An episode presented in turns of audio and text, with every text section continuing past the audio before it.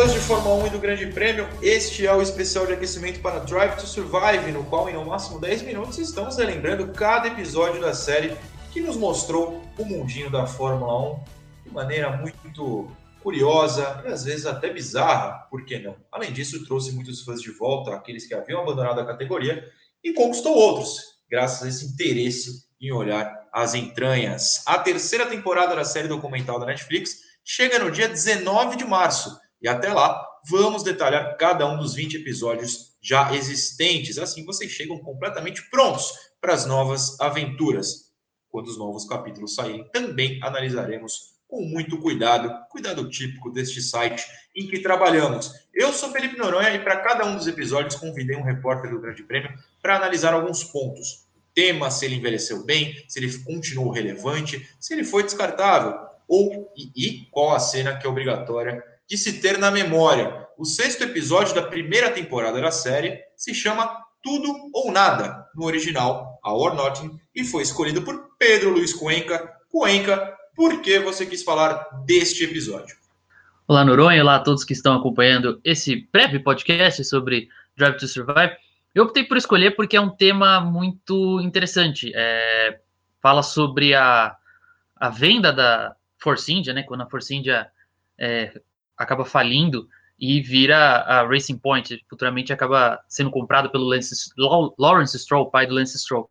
Então é um tema muito interessante, é um tema que atualmente está sendo bem é, mencionado, porque agora a equipe é a Aston Martin, então tem já uma segunda mudança de nome. Então achei esse tema bem interessante e é bem e acaba sendo bem atual para pro, pro, a série também. Um resuminho do episódio é Lawrence Stroll salva a então Force India, o que significa que Lance Stroll tem vaga garantida, mas Sérgio Pérez e Esteban Ocon não. A série lembra as batidas entre si que a dupla deu com o carro rosa, prevendo a disputa pela vaga restante na equipe para 2019. Ocon é mostrado como sofredor, sem dinheiro, contra o burguês Pérez. Não são palavras minhas, são dele. E no fim fica como o sem espaço na Fórmula 1 também. Cuenca, acho que o tema é bom, né? Eu adoro esse episódio, é, assumo aqui. Acho que o tema foi muito bem escolhido, queria a sua visão. Eu acho o tema muito bom. É, eu, eu, é um dos meus episódios preferidos da série também, porque ele mostra muita coisa que a gente vê não só na Fórmula 1, naquela Fórmula 1 de 2018, mas de anos anteriores e até de anos atuais, que é a questão do dinheiro prevalecendo é, sobre o talento dos pilotos. Então você tem ali um Ocon se esforçando ao máximo, e do outro lado, um Pérez que tem o apoio de um bilionário mexicano. Você tem o Lance Stroll é, subindo degraus na Fórmula 1 por conta de um pai bilionário, e o Ocon sofrendo. Mostram a, o início de carreira dele com os pais, que ele até cita que são pais normais, sem dinheiro, o quanto eles sofreram para colocar o filho no automobilismo e até mesmo na Fórmula 1. Então é um episódio muito interessante e com isso você vê as tensões na, na, na então Force India. É, os pilotos se encontrando na pista algumas vezes, né? Eles citam é, a Bélgica, o GP da Bélgica, tem, tem também o GP de Singapura, é, e como isso afeta muito mais o Ocon do que o Pérez.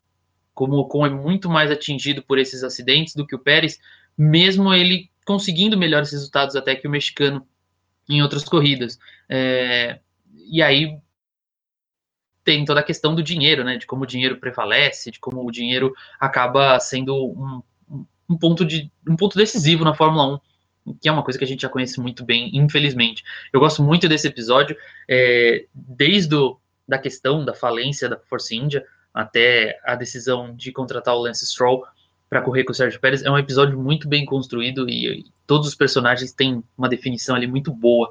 É, são 30 minutos bem, bem interessantes para você entender o mundo da Fórmula 1.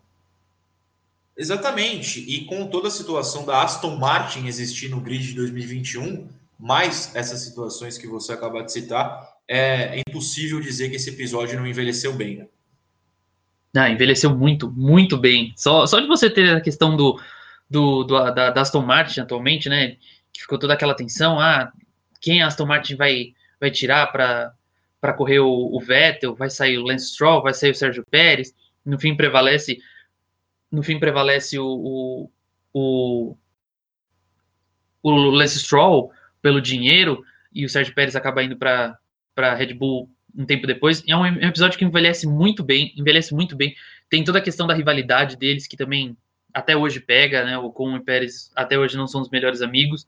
É, e, e, mostra é, o Ocon saindo do grid como um injustiçado até, e depois voltando.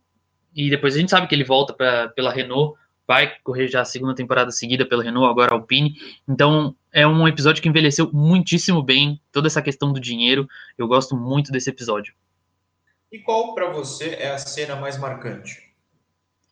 Olha, tem muitas cenas marcantes nesse episódio, mas eu fico com uma que me marcou muito, que é mostra a coletiva do GP da Bélgica de 2018, quando o Ocon fez o terceiro tempo, e na coletiva tem o Lewis Hamilton defendendo o Ocon contra esses pilotos endinheirados que chegam na Fórmula 1 por conta de pais bilionários ou de empresas bilionárias e que acabam tirando pilotos talentosos do grid. É, e o Ocon olha para o Hamilton com aquele olhar de obrigado, mas não vai adiantar nada as suas palavras.